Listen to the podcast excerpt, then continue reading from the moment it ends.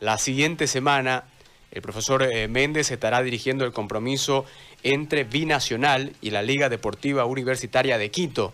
Está en la línea telefónica con nosotros, así que lo saludamos. Eh, profesor, buenas tardes, ¿cómo está? Eh, bienvenido. Bueno, muy buenas tardes, querido. Un saludo. muchas gracias por la invitación y bueno, queremos hablar un poco de fútbol, que es lo que nos apasiona, ¿no?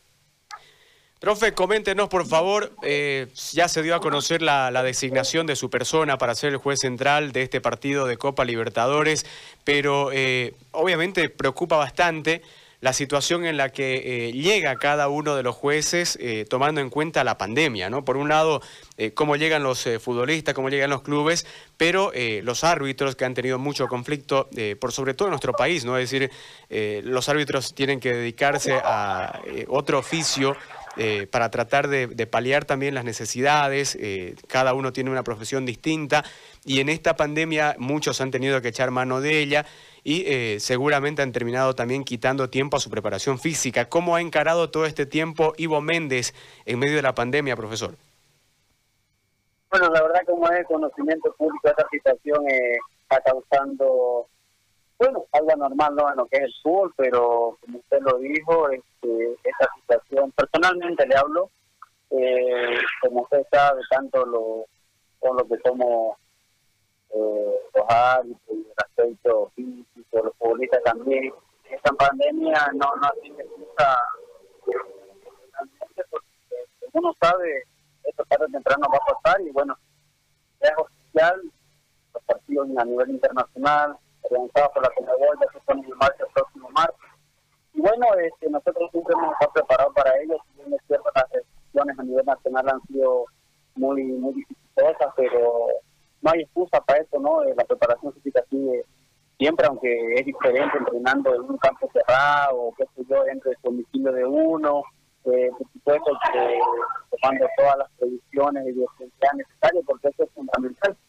Fundamental, ¿por qué? Porque eso eh, bueno, lamentablemente este virus es eh, contagioso a, todo individuo y por supuesto que si uno quiere actuar, tiene que estar libre de, esta situación, pero no.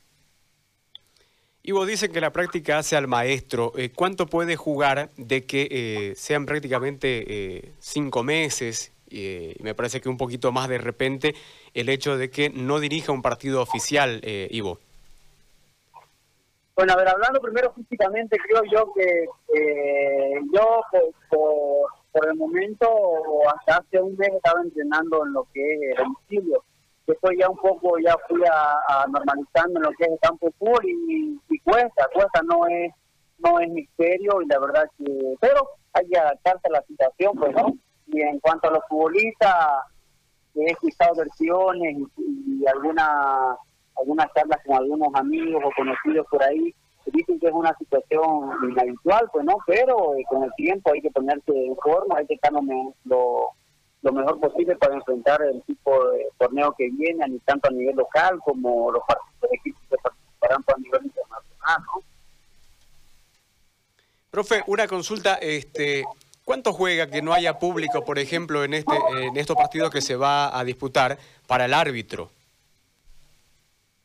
Bueno, eh, en los partidos eh, que tuvieron los últimos, las últimas fechas o la, la penúltima fecha, si no, no, no bien recuerdo, eh, se jugaron aquí a nivel local eh, y público, pues. Eh, creo yo que no no no les siento esa esa dinámica, esa chispa, usted sabe que el estadio esté con público, que hay esa presión, esa calentura, es lo mismo, que no se siente. Creo yo que pierde un poco la esencia eh, porque hasta el mismo jugador baja un poco más timurazo a las disputas, qué sé yo, puede estar interesada y, todo ese público que va a dar cita a los escenarios deportivos le dan una dinámica diferente a ¿no? Pero eh, yo creo que cada uno cuando entra al campo siempre trata de dar lo mejor posible, pues, ¿no? Pero es ventajoso para ustedes los jueces que no haya que no haya público, profe. Le, consulto porque eh, o van a alentar a uno o van a alentar al equipo rival, ¿no? Es decir, de repente la familia va y lo apoya a, Méndez a, la cancha, pero los demás normalmente van a apoyar a sus equipos, ¿no? Y, en algún momento cualquier decisión que ven que no le favorece, terminan gritando o vociferando contra el juez. personalmente no me incomoda para nada el hecho que haya público, más, más bien a lo contrario, me siento un poco anormal el hecho de que me desaprueben algún tipo de situación, pues no, porque siempre uno es el, bueno, hay veces nosotros tomamos decisiones que son antipopulares, pues no, y así que bueno, esa situación se siente, aunque uno eh, cuando está en el campo de juego, eh, la mente caliente, el cuerpo también sube temperatura, uno a veces tortilla del público y más se centra en lo que, lo que debe ser, pues no, en, sancionar lo justo para ambos equipos, ¿no?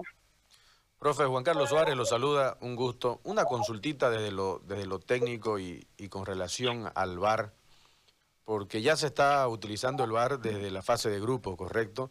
Entonces, ¿cuáles son las recomendaciones? ¿Y por qué le hago la pregunta? Porque hemos visto en, Europa, donde ya se está jugando hace tiempo con el VAR y en todas las ligas, que hay ciertas eh, decisiones que a nuestro entender no están dentro del protocolo. Por ejemplo, hemos visto que lo llaman al árbitro para que vea una posible tarjeta roja y termina decidiendo sacar una tarjeta amarilla que no está dentro del protocolo. Le doy esto como ejemplo para que nos comente un poquito si hay alguna recomendación especial sobre el VAR, si se mantienen todos los protocolos como, como era y eh, de paso que nos comente cuál es su eh, punto de vista desde lo práctico y desde lo eh, operativo en el VAR en nuestro fútbol sudamericano un gusto, querido Juan Carlos. A ver, lo siguiente. En el tema de, de Comebol, este, en la fase de grupos aquí no no no está con VAR todavía, si no mal no recuerdo, creo que en Libertadores a partir de cuartos y Sudamericana también.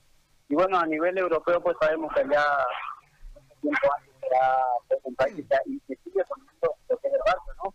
Así que para, para hacer claro y conciso la pregunta que me hizo de la amarilla y roja, eh, me imagino que usted ya tiene conocimiento de las cuatro, las cuatro situaciones en las cuales sí puede interferir el VAR hacia el árbitro, ¿cierto? Correcto, sí. Y una de estas es el, la potencial a tarjeta roja. Ahora, usted, Juan Carlos, es el VAR, árbitro VAR, y yo soy central.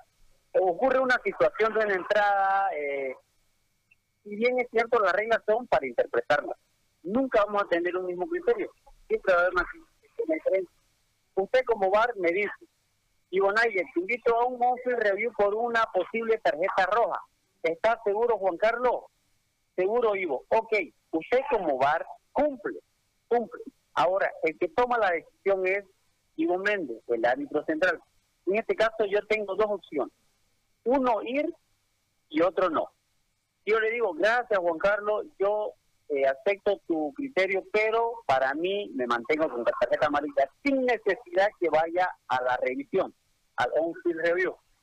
Ahora, la otra situación es que, ah, ok, Juan Carlos, prepararla, voy a chequearla, prepararme los ángulos, prepararme las velocidades, ya voy, ok, perfecto.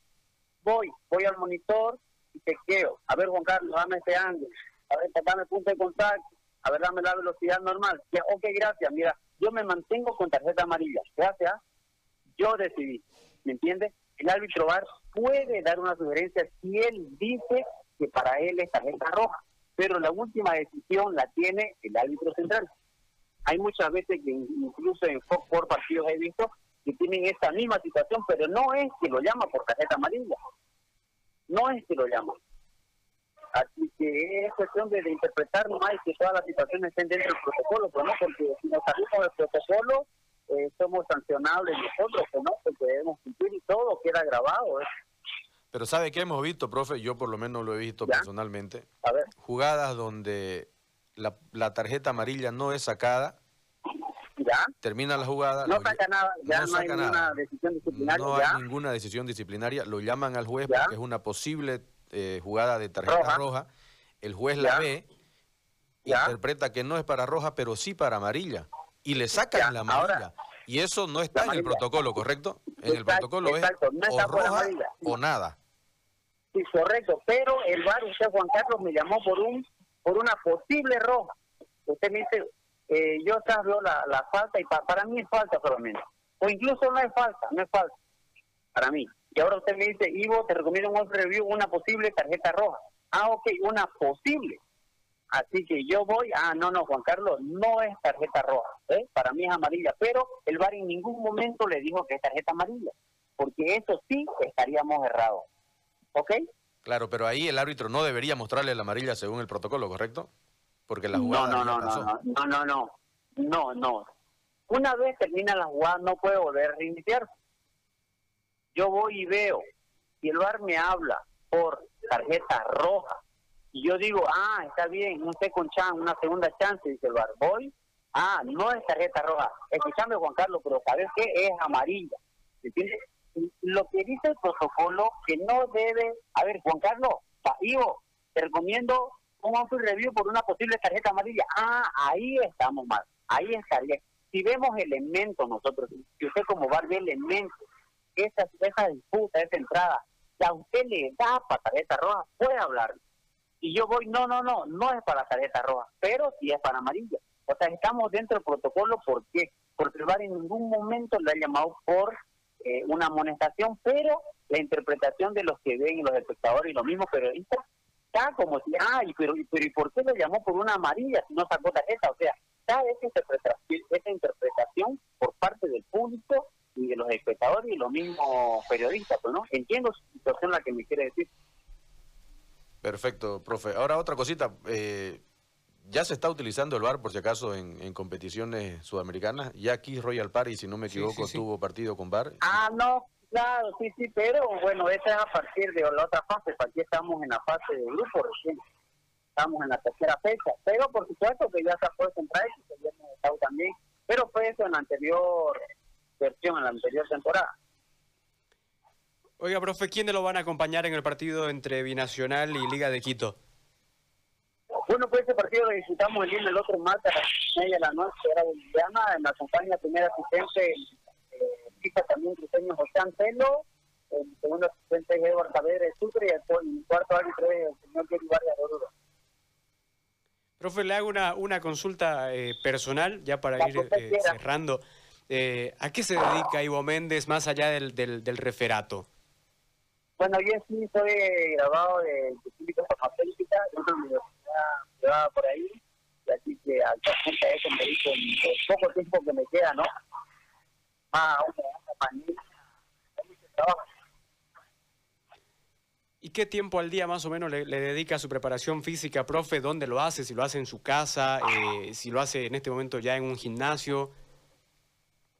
Yo, bueno, eh, yo personalmente, mi domicilio, los, tres, tres primeros meses de la pandemia, todo era en el domicilio esto bueno por la cercanía de mi domicilio, hay una, una cancha de que no es reglamentaria, no es mini fútbol, lo que dice, un 9-9, pero ya da para hacerse los movimientos. Yo entreno de 6 a 7 de la mañana.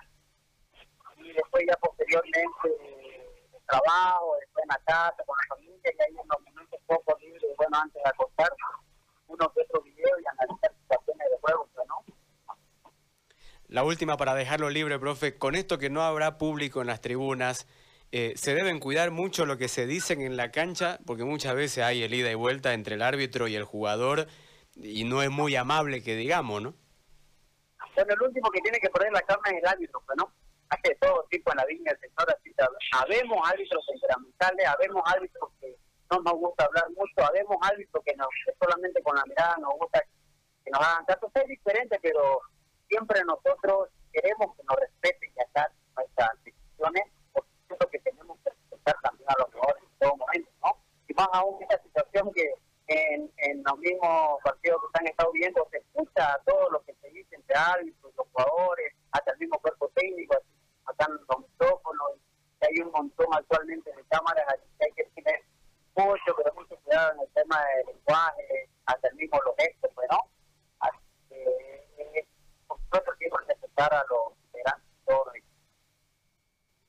Profe, le queremos agradecer, sabemos que nos ha brindado un poquito de tiempo en medio de su trabajo, así que muchísimas gracias, lo dejamos libre.